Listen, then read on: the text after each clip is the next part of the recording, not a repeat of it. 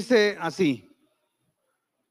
Y todo lo que hagáis, dice. Y ojo, subraya la palabra todo. Todo es todo, hermano. Y todo lo que hagáis, dice, hacerlo como. ¿Cómo dice ahí? De corazón.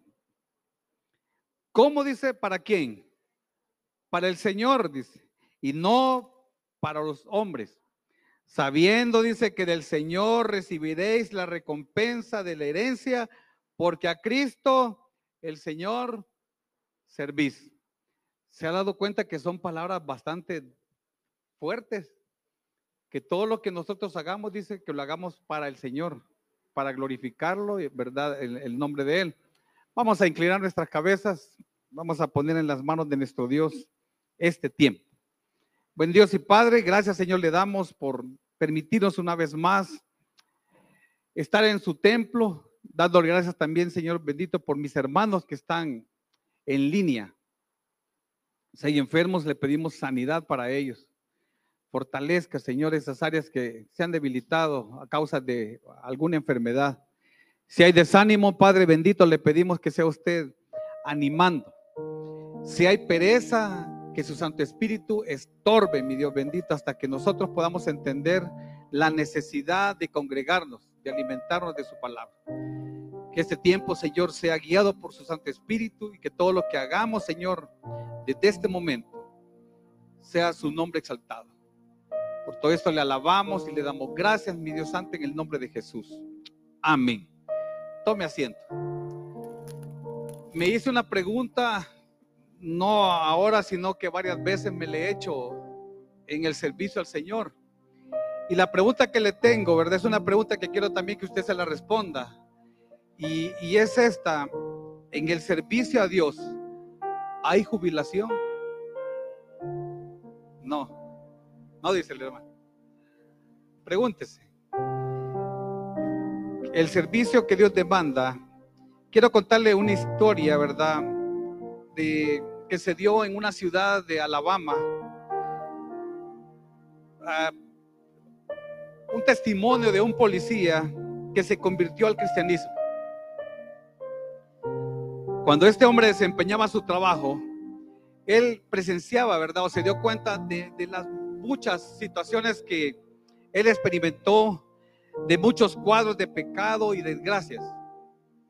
Esto hizo también que por un tiempo su esposa y el policía le pidieran a Dios que les abriera la puerta de otro empleo.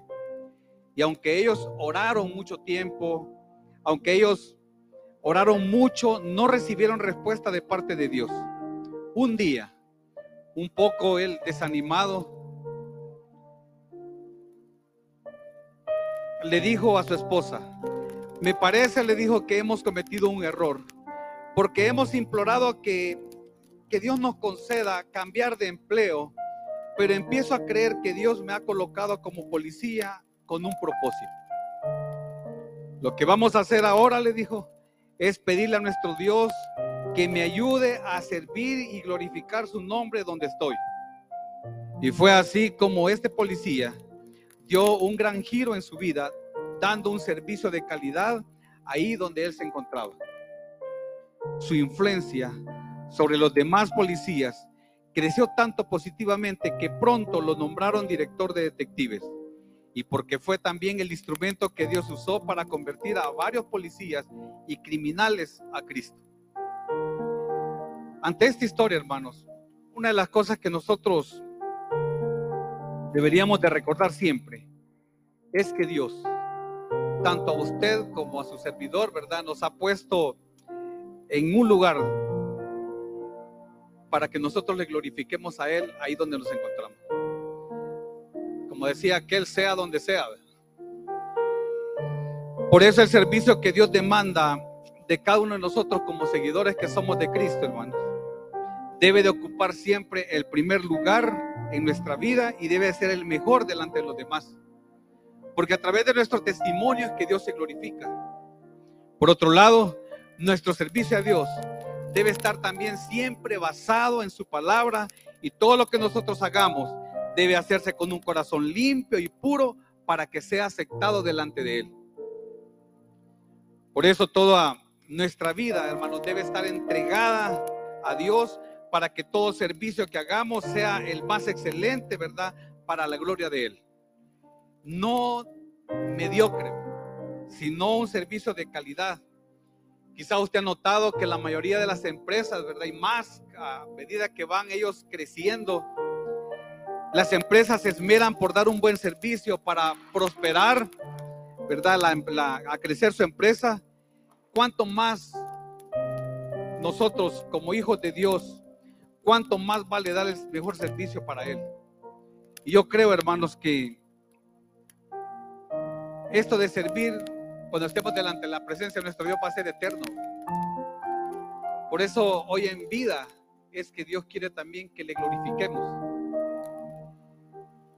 Por eso hoy vamos también a conocer y a meditar en cuatro formas de cómo es el servicio que Dios, que Dios demanda que nosotros le demos mientras estemos en este mundo. Y el primero, ¿verdad? O la primera forma de la cual Dios demanda es el servicio a Dios. Debería de ser de todo corazón. Si nosotros ofrecemos algo al Señor, tiene que ser de todo corazón. Y quiero que me acompañe a Deuteronomio capítulo 10 versículo 12. En este texto nosotros podemos ver, ¿verdad?, que como Dios demandaba de Israel un servicio que le agrade a él. Y, aquí le dice, ¿verdad? Ahora pues le dice. Pero yo quiero que en ese lugar donde dice Israel, usted le cambie ese nombre y ponga el suyo. ¿Estamos? Ok. Dice así. Ahora pues, Roberto, ¿qué pide Jehová tu Dios de ti? Sino que temas a Jehová tu Dios. Yo subrayé.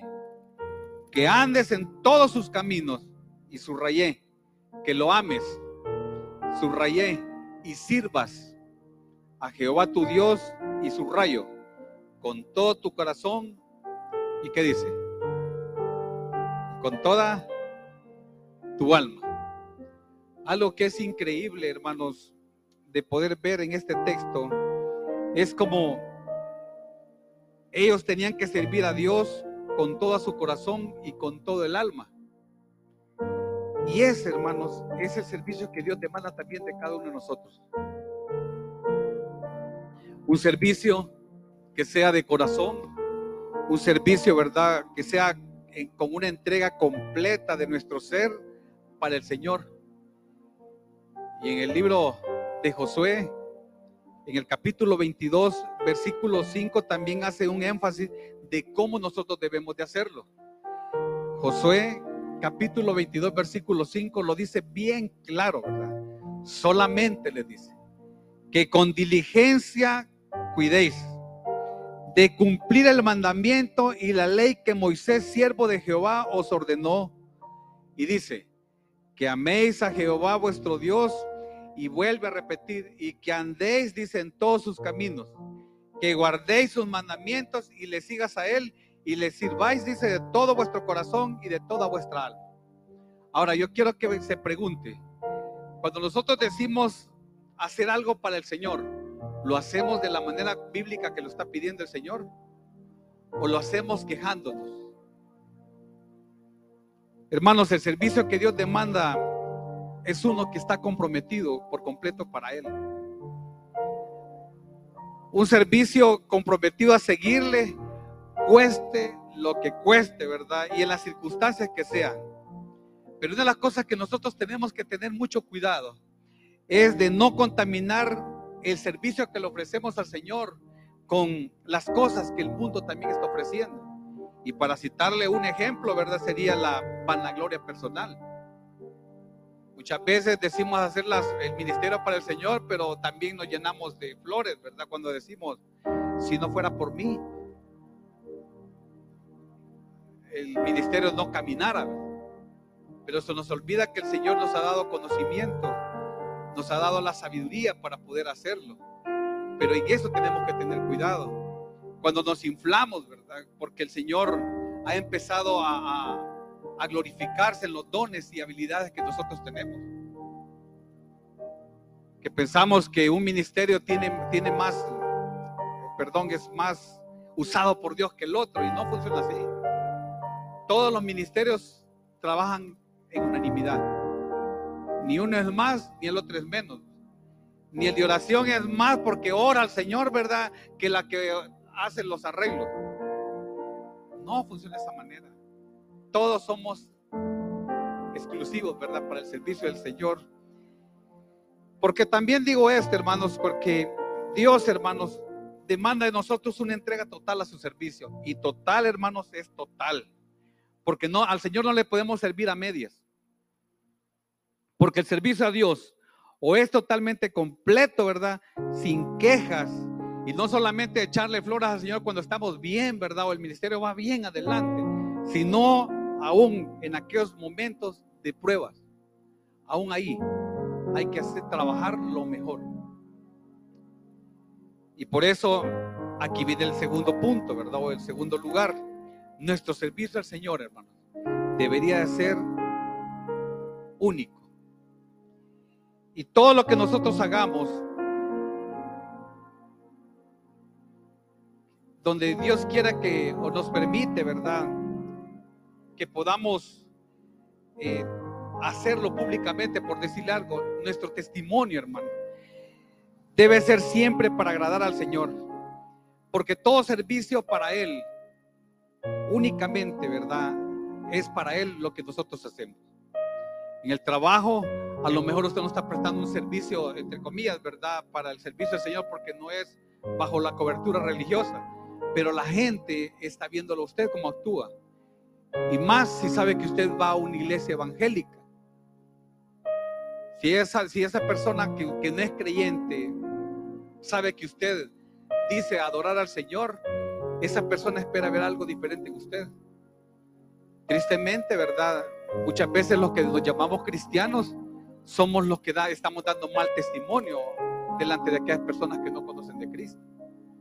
Porque somos malos empleados, malos trabajadores o nos quejamos siempre por todo. Somos los que llegamos más tarde al trabajo. Somos los que queremos salir más temprano. Cuando nos piden un favor de parte de la empresa, ¿verdad? Siempre ponemos el pero, ¿verdad? ¿Y, ¿y cuánto me va a pagar? No sé si usted ha notado que cuando a veces nosotros nos quedamos sin trabajo durante un buen tiempo y usted anda afanado, desesperado por buscar un trabajo y al fin le dan la oportunidad de una entrevista y le preguntan a usted, ¿de qué quiere trabajar? Mire, yo he visto que aquí están solicitando tal cosa, pero mire, aquí trabajamos más de laboro, tenemos hora de entrada, pero no tenemos hora de salida. ¿Y usted qué le dice? Yo le entro. A los seis meses usted quiere mandar, ¿verdad? Porque lo que usted dijo se le olvidó. Hace años en una empresa a, mí me rechazaron, pero por, ser evangélico. Y lo que ellos justificaron era de que como los evangélicos ocupamos siempre los domingos, no participamos en las celebraciones de Halloween como en algunos eh, lugares que obligan al trabajador a hacerlo. Pero me dijo, ¿y qué piensan? Me dice, los trabajadores los domingos. Yo como necesitaba el trabajo, no, yo leo, le hago. Dios sabe que por qué no me lo dio, pero al final no me lo dieron. Porque era evangélico. Pero yo estaba haciendo también las cosas que no eran correctas, porque a veces nosotros somos, damos prioridad a otras cosas, pero no ponemos la prioridad de Dios. Y en esto, hermanos, Dios conoce nuestro corazón. Saben, hermanos, muchos olvidamos que desde el momento que nosotros recibimos a Cristo como Señor y Salvador de nuestras vidas, nos convertimos también en testimonios públicos, ¿verdad? Para servir al Dios vivo y verdadero y no para servir a dioses falsos. La gente, hermanos, y vuelvo a repetirle, nosotros somos cartas leídas. Y por más que usted quiera hacer las cosas en oculto, la gente lo está viendo. Porque ya lo que a usted se le olvidó, que Dios lo marcó como propiedad de Él. Y usted tiene que marcar la diferencia, le guste o no, delante de aquellas personas que no conocen de Cristo. Porque Él quiere glorificarse en sus acciones, en su testimonio.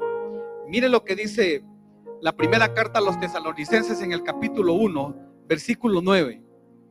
Y esto del testimonio, en este caso no solamente es delante de las personas no creyentes, ¿verdad? En Cristo, sino también delante de aquellos que también son cristianos. Y lo dice bien claro esta carta a los tesalonicenses, la primera carta, en capítulo 1, versículo 9, que dice así, porque ellos mismos, dice, hablando de los hermanos en Cristo, cuentan de nosotros la manera en que nos recibiste y cómo os convertiste de los ídolos a Dios para servir al Dios vivo y verdadero. Y nadie más, hermanos, merece ser servido como Dios espera que le sirvamos. Dios anhela que nosotros trabajemos con un corazón íntegro, ¿verdad? Delante de Él, sin quejas, hermanos. Y mire, y cuando decía, y nadie más merece, ¿verdad?, ser servido como Dios, es más, ni los ángeles, ni los ángeles, aunque son seres superiores a nosotros y que están cerca de Dios, no merecen nuestro servicio de adoración, ¿verdad? Hay hermanos que todavía guardan imágenes y se pueden la oración del ángel de mi guarda. Dulce compañía, ya, ya se la puede. No me desampares. No, porque me tropezaría la cosa. ¿Sabe que la gente le tiene más, más fe a los ángeles que a Dios mismo? Y algunos andan, hasta con estampitas en la cartera para que los proteja. Y andan metidos en los bares. Pero ahí anda el ángel de la guarda. El diablo cuida también, le cuento. Por otro lado, ningún hombre sobre la faz de la tierra merece ser adorado. Porque la adoración, hermanos, es únicamente solo para Dios. Únicamente para nuestro Dios y para nadie más. Y hay textos, ¿verdad?, que aparecen, y uno de ellos está en Hechos 10, 25, que no lo vamos a leer. Pero a veces idolatramos hasta el jefe, ¿verdad? Idolatramos nuestros hijos, que no está mal que los ame, pues, pero a veces ni por los hijos viene a alimentarse en la palabra de Dios. Idolatramos. Cuando adoramos a otras cosas, ya sea en forma de ángeles, hombres, otra tipo de imágenes, estamos ofendiendo a Dios que Él es celoso. Dios, hermanos, es celoso. Él no comparte la adoración con nadie más. Él es el único que, que demanda que le adoremos. ¿Y cómo podemos hacerlo? Tercero, debemos de servir a Dios agradándole. Dios demanda que le sirvamos con agrado y con integridad en todo. Pero para poder nosotros agradarle, tenemos también que quitar los dioses que han tomado el lugar de nuestro Dios. Dioses, como lo describe, y usted puede leer todo el capítulo 10 del libro de Jeremías. Porque solo quitando esos dioses podemos servir con agrado a Dios y esos dioses podíamos hacer una lista larga, ¿verdad? Que han suplantado el lugar que le corresponde a nuestro Dios. Y para citarle algunos ejemplos, en el buen sentido de la palabra, el trabajo, las redes sociales, el afán, no solamente el trabajo, sino que a veces hasta los, quehaceres de la casa, el afán, el deporte, en el caso de los jóvenes, los juegos de video, el mundial, no ese no. Pero por otro lado está la familia, y si nos vamos más personalizados, ¿verdad? El ego. Solo por mencionarle algunos. Son dioses que nosotros hemos permitido que, que minen el, el cómo nosotros podemos servirle a nuestro Dios, hermano. Por eso debemos de ofrecer a Dios un servicio aceptable, con temor, hermanos, y reverencia en espíritu y en verdad.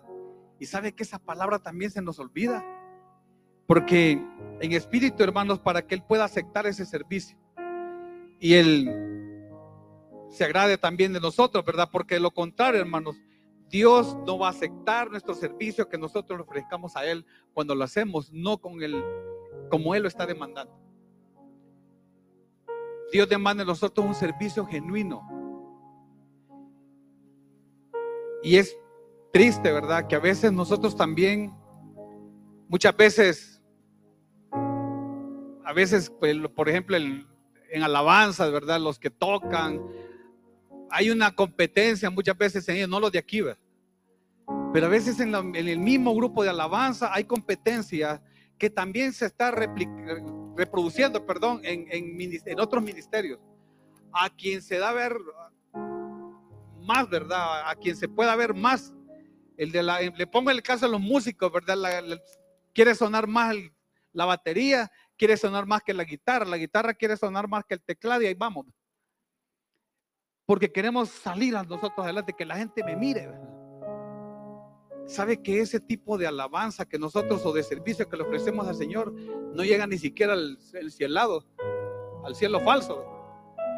No llega, hermanos, como, como olor grato de la, de la presencia del Señor. Porque nosotros nos paremos aquí en público, ¿verdad? Y nos vanagloriemos. Una de las cosas que yo le pido a mi Dios es cuando me dicen el mensaje estuvo bueno, ¿verdad? Y le digo, Señor, aprende, enséñame a ser humilde. Hay mensajes que primero me los aplico yo para después dárselo a ustedes. Y en algunos de ellos lo he borrado un montón de veces. Porque todo lo que sale a la luz es para mí. Y ahí voy puliéndolo. Pero a veces, hermanos, es bien fácil que nosotros podamos desviarnos de la verdadera adoración a nuestro Dios a través del servicio que le ofrecemos. Por último, nosotros como seguidores de Cristo debemos de servir a Dios voluntariamente. Y aquí le agrego, ¿verdad? Con una actitud correcta. Cada uno de nosotros que estamos al servicio de nuestro Dios, hermanos, no olvidemos que Él demanda que le sirvamos. Pero esto debe ser de forma voluntaria y debe de nacer en cada uno de nosotros el servir a Dios como Él lo pide y como Él se lo merece. Hablábamos esta mañana con mi madre, ¿verdad? Y él, ella me cuestionaba, mejor dicho, me regañaba. Ella es bien conservadora. Y lo tremendo que me decía, ¿y cómo va a ir así, verdad? Porque ando en jeans. ¿Cómo se va a subir al púlpito así? mi esposa ha estado enferma y le digo, mire, yo me voy cuando mi esposa no me plancha la ropa, me voy como que soy caja fuerte. Pero ella me, y, mi, madre fue la que me planchó la ropa, pero ella con el dolor de su alma. Y usted va a predicar, sí. ¿Sabe que Diga que yo por lo menos vengo planchado, pero algunos vienen al templo, hermanos, con la misma ropa que durmieron. Pero si es a una fiesta que lo invitan, si hasta el salón de belleza vamos. Ahora, ¿cómo le ofrecemos nosotros nuestra vestimenta al Señor? O la manera presentable, pues, ¿cómo se lo ofrecemos? Y me voy más allá, ¿verdad? Cuando venimos a recibir los elementos de la Santa Cena. A veces venimos sin ni siquiera arrepentirnos por lo que hemos hecho. No le estamos ofreciendo al Señor un servicio de calidad. Porque lo estamos haciendo, como dicen, sacado de la manga. Por eso le repito, cada uno de nosotros que estamos al servicio, y este es especialmente por aquellos, y no solamente a los que están sirviendo en, el, en un ministerio X, sino que cuando yo le ofrezco al Señor algo, tengo que hacerlo con calidad, hermano. Y fíjese que a veces nos vamos a, cosas que quizás no lo valoramos. Le pongo un ejemplo por citar uno. Lo que Dios le proveyó a usted cuando usted se lo pidió. Un vehículo, su casa, su trabajo, que usted le prometió glorificarlo ahí donde está. Pero con el tiempo usted se lo olvidó. Es bueno que usted reflexione, ¿verdad? Está glorificando a Dios en eso que usted le pidió y Él se lo dio. Está dándole a Él un servicio de calidad porque lo que usted ofreció a Él lo hizo voluntario. Dios no lo obligó. Y eso es lo que Dios demanda de nosotros. Miren, Dios, hermanos, no quiere nada, nada, nada la fuerza de nosotros. Nada. Por eso Él nos dejó con libre albedrío para que nosotros escogiéramos servirle o no servirle. Usted lo dijo. Yo te serviré. Cuando a veces nosotros nos comprometemos de palabras, tengan mucho cuidado. Si usted no lo va a cumplir, mejor no abra la boca, porque Dios se lo va a pedir. Y usted se lo va a pagar de una manera u otra, pero se lo va a pagar porque usted se lo ofreció. Mire lo que dice Éxodo capítulo 25. Y antes de esto, le vuelvo a recordar, ¿verdad? Que nuestro servicio a Dios debe ser voluntario, que nazca de nosotros, ¿verdad? Sin que nadie nos esté imponiendo nada ni a la fuerza, porque un servicio a Dios, hermanos, a la fuerza, no vale nada y menos Dios lo acepta. Dios demanda de nosotros un servicio voluntario, debe ser voluntario y que nace en el corazón de cada uno de nosotros, como lo hizo Dios con el pueblo de Israel. Dice el texto de Éxodo 25, 25 versículo 2. Di a los hijos de Israel que tomen para mí, dice el Señor, ofrenda de todo varón que la diere de su voluntad. Y ojo, yo aquí en esto, ¿verdad? Eh, agregué una frase que le dice que tome, dice, para mí ofrenda de todo varón que la diere de su voluntad, dice, y de corazón. Y yo agrego, ¿verdad? De esa tomaréis mi ofrenda. Dios iba a tomar la ofrenda únicamente aquella que era dada de corazón y de voluntad, no a la fuerza, no a que, ay, otra vez tengo que dar. A los pastores se nos critica por estar martillando la ofrenda, ¿verdad? Y los diezmos. Pero ni una de las dos es obligada. Nadie le pone un cuchillo a usted para... Y doy gracias a Dios, ¿verdad? Por nuestra iglesia, que no hay una cartelera de donde usted diezma o no diezma. ¿Sabe que hay iglesias que tienen una cartelera de nombres por nombre de miembro de iglesia y, que si usted diezma o no, toda la iglesia se da cuenta? En Nicaragua, en unas iglesias allá en Nicaragua, no sé si será bueno o será malo, pero yo doy gracias a Dios que aquí no se hace. Pero mire, los hermanos que no ofrendaban durante mucho tiempo, ¿sabe que en lugar de ir a la iglesia mejor se iban? Y nosotros entramos a la iglesia y lo primero que encontrábamos era la cartelera con todos los nombres. No crean que nombres chiquitos, eran grandes. Y el sobre a la par. Y el que daba, el sobre era quitado, pero el que no daba y estaba el sobre permanecía. Y una vez como es metido, y esto por qué no, esto por qué están aquí. Ay, que estos no diezman, Lo tenían cuadriculado, hermano. eso no es obligado, es por, por amor recibido de parte de Dios, por ofrendas dadas por Dios, ¿verdad? Y en agradecimiento yo lo doy, porque yo me comprometí con mi boca de que así iba a ser. Y eso es lo que Dios toma en cuenta. Y como nosotros podemos ver, ¿verdad? Dios pidió una ofrenda del pueblo pero la pidió voluntaria de aquel cuyo corazón le fuera movido para hacerlo, ¿verdad? No por obligación, sino por voluntad propia. Si nosotros leyéramos más adelante el texto que aparece en Éxodo, allá en el capítulo 36, versículos 5 y 7, nos damos cuenta, ¿verdad?, que la ofrenda voluntaria que salía a todo corazón, de un corazón recto y puro, sobrepasó lo que el Señor esperaba, porque dio más. El pueblo, ¿verdad? Como vemos ahí, dio más allá de lo que se esperaba de ellos, pero salió de su voluntad, hermanos. Dios no les impuso ni una cantidad, ¿verdad? Porque Dios no quiere nada a la fuerza. Y de igual manera funciona hoy en los ministerios. Ningún ministerio se va a poner al servicio solo porque está vacío y que necesitamos poner a cualquiera, ¿verdad? Cuando se pone una persona solo por la necesidad de que hay que poner a alguien ahí, no funciona. Ninguno. Ninguna. Y Dios menos lo bendice, ¿verdad? Porque todo lo que hacen lo hace con quejas. ¿Sabe lo bueno de esto, hermanos? Es que Dios conoce el corazón de cada uno de nosotros. Dios lo conoce muy bien. Él sabe si el servicio que nosotros le damos lo estamos haciendo a la fuerza, con quejas o voluntariamente. Dios lo sabe. El que no lo sabe quizás muchas veces somos nosotros. Y por eso, hermanos, debemos de tener la actitud correcta de servirle y nuestro servicio, hermanos, debe estar siempre basado en su palabra, no en lo que nosotros creamos y debemos de hacerlo, ¿verdad? Potencia, ¿verdad? En el ministerio ya cumplí. No funciona así. Porque si venimos a ordenar las sillas quejándonos y solo a mí me toca, ¿verdad? No sirve de nada, hermano. Y otra vez tengo que ir a hacer limpieza. Y otra vez me toca a mí contar el diezmo y la ofrenda. Y ahí empezamos a quejarnos. No funciona de esa manera. Jamás, hermano. En Romanos capítulo 12, versículos 6 y 8. Todos podemos también servir a Dios y a los demás, como lo dice este texto de Romanos capítulo 12, versículos 6 al 8, que dice así, todos tenemos uno por lo menos.